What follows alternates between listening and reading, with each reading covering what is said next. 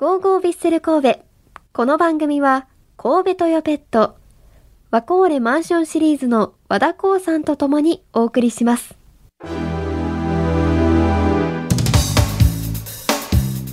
9月29日に行われました横浜 F・ マリノス戦にも勝利し、現在リーグ戦で首位に立つヴィッセル神戸ですが、次節のリーグ戦はですね10月21日の鹿島アントラーズ戦とおよそね3週間の中断期間に入っています、まあ、試合がないということで今日はどんな話しようかなと考えていたのですが急遽ですねあの10月5日木曜日に行われました伊吹の森球技場での公開練習その後にですね、まあ、公開練習も皆さんあくちゃんと声かけていただきありがとうございました。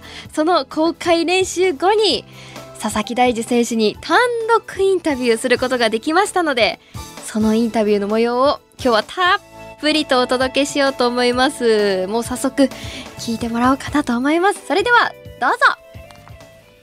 今回はヴィッセル神戸の練習場伊吹の森球技場にあるお部屋をお借りしてヴィッセル神戸ミッドフィルダー佐々木大地選手にじっくりとお話を聞いていきます。よろしくお願いします。よろしくお願いします。さてヴィッセル神戸は現在首位。前節2位の横浜 F・ マリノスとの一戦でも勝利した結果勝ち点差を4に広げました。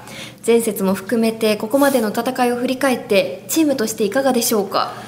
いやなかなかヴィッセルとしてはなないシーズンかなとまあ、思ってますし、まあ、チームとしても雰囲気がいいし、まあ、戦い方っていうのが確立されてるシーズンかなって思うんであと5試合しっかり今までやってきたサッカーを出せれば、まあ、ちゃんと優勝っていう結果につなげれるんかなと思います。今季ここまでリーグ戦28試合に出場しておりまして5ゴール2アシスト。ルヴァンカップには4試合出場。天皇杯には4試合出場しています。このご自身のこれまでを振り返っていかがでしょうか？いや改めて見ると足りないですね。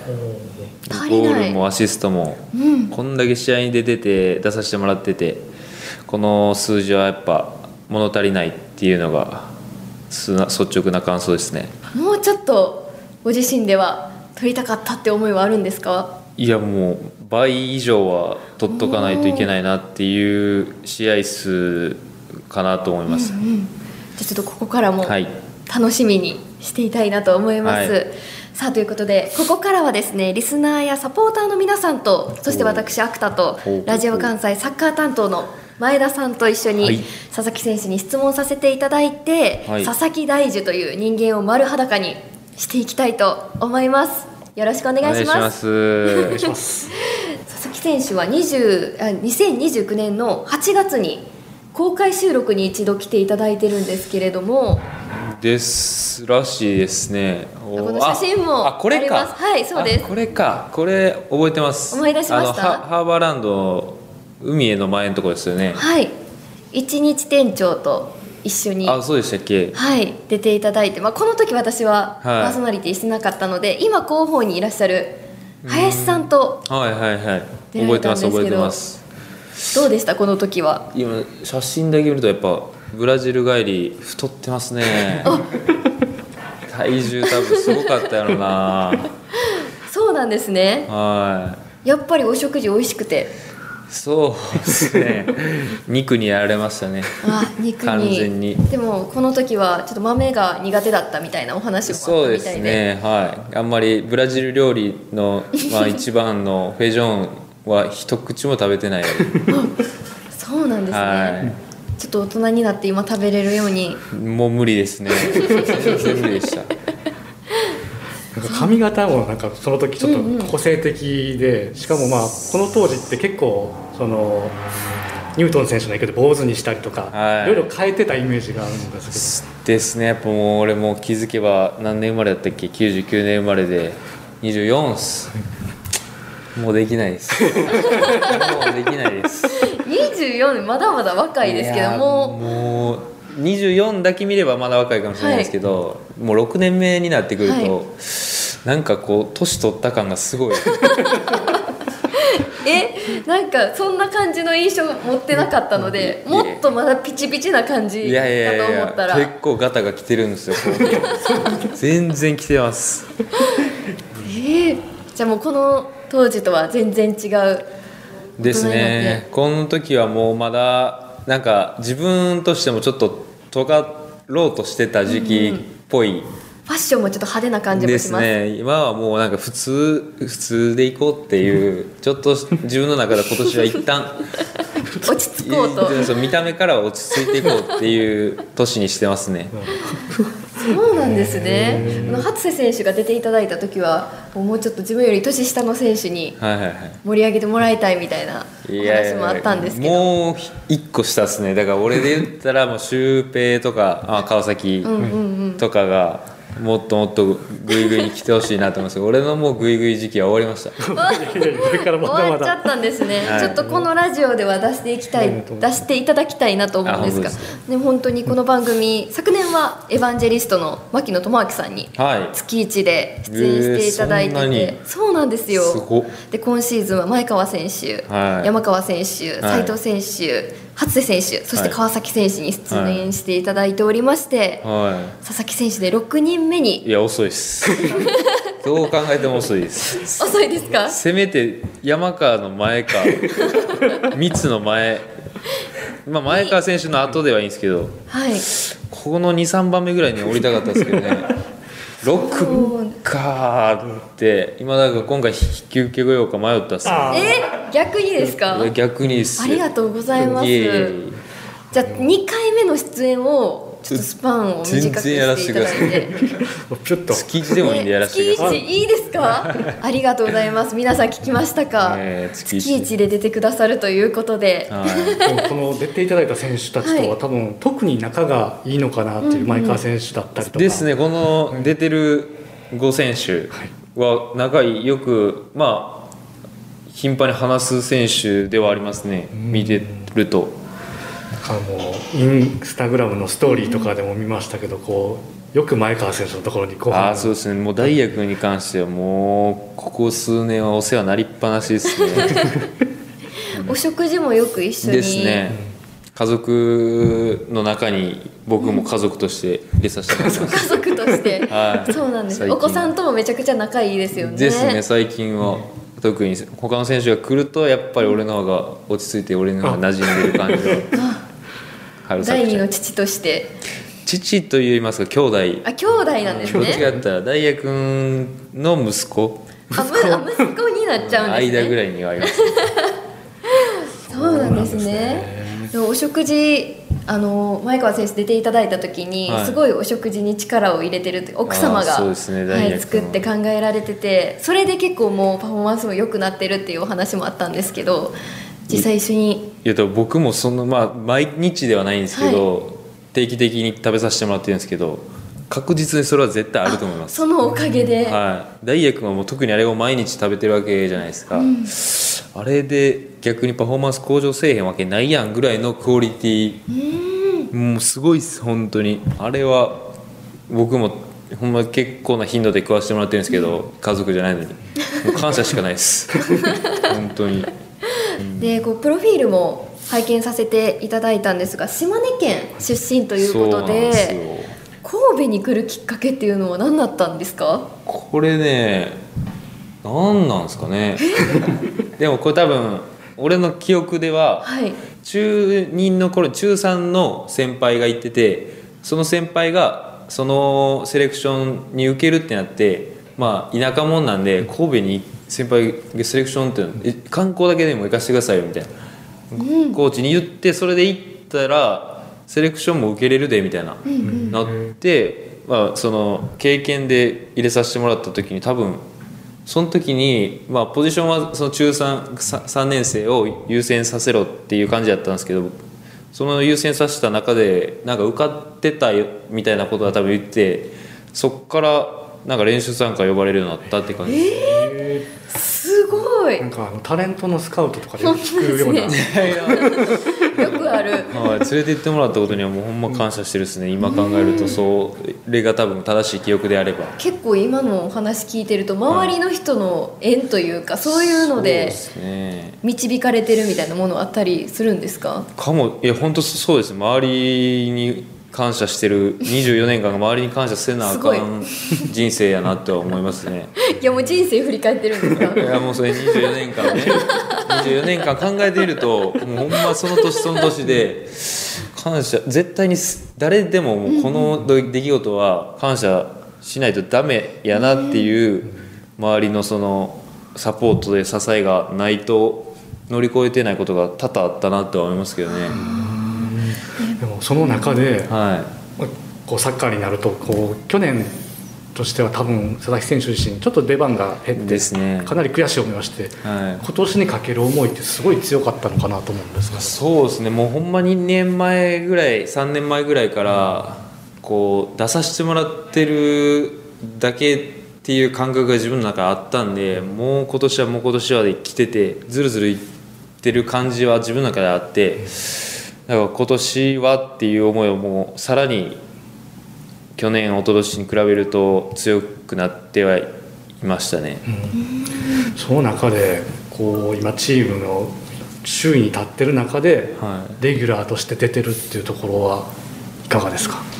いやでもレギュラーの数で言ってもそんなにまだ満足できるような試合数ではないんでもっともっと自分の中ではいけると思ってますし、もっともっとチームに貢献してたかったなっていうまああとまだ5試合ありますけど、は思いますね。いやでもこの前のセレッソ戦しかり、はい。ああいう大事な試合で決めたりやっぱりこう存在感はやっぱりもうどんどん上がってきてるかなって周りからは感じてると思うんですけどあね本当ですか、はい。僕は感じてないです。え？ー、そうなんですまだまだか感じてないです。いやまだなんかついてってる感がすごいです。あ本当ですか？すごいですね。で一度試合後ミックスゾーンではい。質問させていただいた時に、あの大迫選手のプレーからいろいろこうやっぱり目の前で学んでるんでっていうお話もあったんですけど、やっぱりそういうので変わったところとかはあるんですか？まあそうですね。その佐古君に聞くことは結構戦術なことが多いんですけど、やっぱ個人戦術というか個人能力のところで、まあ、見て学べるところがもういろんなところにあるんで自分の中であこれやったらまだ俺でもできそうやなっていうことは自分練習中も試合中もそうですけどなんかもう真似るように最初、まあ、真似るように最初はしてってそれがちょっとずつまあさちょっとずつできるようになってきてるところはもしかしたらあるかもしれないですね。ーなんかでもいい感じでこう大迫選手だったり武藤選手、まあ、左のゆるき選手がいる時、まあはい。まあ、また変わってくるんですけどなんかこうコネクターというかすごくバランスをあの辺りで取ってるイメージがあるんですが何か心がけてること言える範囲であったりはありますか？いやまあまあ俺がバランス取ってるわけじゃないと思いますけどね先輩方がうまいことしてんすよ。めちゃくちゃ立て立ててる。謙なんですけど、まあ、サポーターからするともう佐々木選手といえばもうちゃんともできるくらいに。いや本当嬉しかったなあれは。待っとったもんな。でコロナがあったから余計にこうあそうですね。まあでもまあ選手の中でも話してますけど、はい。ある程度やっぱ活躍しないとできへんみたいな話はしてたんで、まあ、今の活躍じゃできひんなっていうのはずーっと思ってたんでまあこうレギュラーが少しずつ増えてきた期待のちゃんとやったんかなって思うんでその答えれるようにあと5試合ねしっかり戦いたいなと思いますけどね。あのノエスタのゴール裏と一緒にこうちゃんと歌い合った時っていうのはどんな気持ちだったんですか？あの試合だけはね、だけはあのちゃんと作ってくれた意味をなせたかなとは思いましたけど、まだまだもっともっとやれっていう意味も込めて込められてると思うんであと5試合で結果残します。いやいよいよ、ね、クライマックスがこう迫ってくる中ではこう、まあ、今までのヴィッセルの歴史を考えるとこの位置に入れるところってなかなかなかったじゃないでい、すか。そうですね。ワクワクするもんですか？いやワクワクしますね、まあ、もう僕自身もこのコンスタントに試合をし試合がに出ていることがなないんでそもそもシンプルに優勝争いっていう意味だけじゃなくワクワクしてます。まあ、で特にこう今ちょっと中断期間なんですけどそういう時にこう、前川選手のこう代表入りの嬉しいニュースがあったりして余計にこうなんかチーム内も書き出てるのかなとそうですね。あダイヤ君はもうもうずっと選ばれると僕は思ってたんで、うん、あれですけど負けないように一番近い存在なんで負けないようにとは思わされたんでまあもっともっと日々の練習からやらないといけないなっていうふうには思いましたね、うん、でも正直もしかしたら代表名前来るんじゃないかなっていう感じも僕はしたんですけど。いやいやいやないでしょいやいや。謙虚ですね。謙虚や謙虚なんですかね。普通にないと思ってましたけど、えー、でもやっぱり目指すところはでも。目指すところは、うん、もちろんそこなんですけど、うん、やっぱりこの活躍で呼ばれてたらね逆になんか自分としてもなんか恥ずかしいじゃないですけど、うん、もっともっとやって呼ばれたか呼ばれたいって思ってるんでこれでまあ呼ばれそうやなって思ってくれてるのはありがたいですね。やっぱりこうどうしてもこういろんなプレーを見てなんかそういう感想を抱くんですけどこう数字ってかなり気にしてる。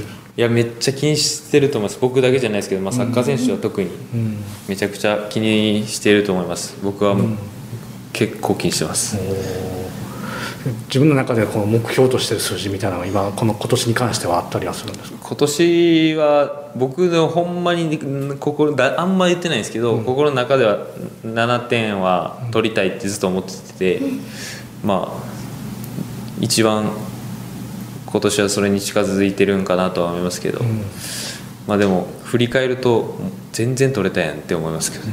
へえでも。近いですね。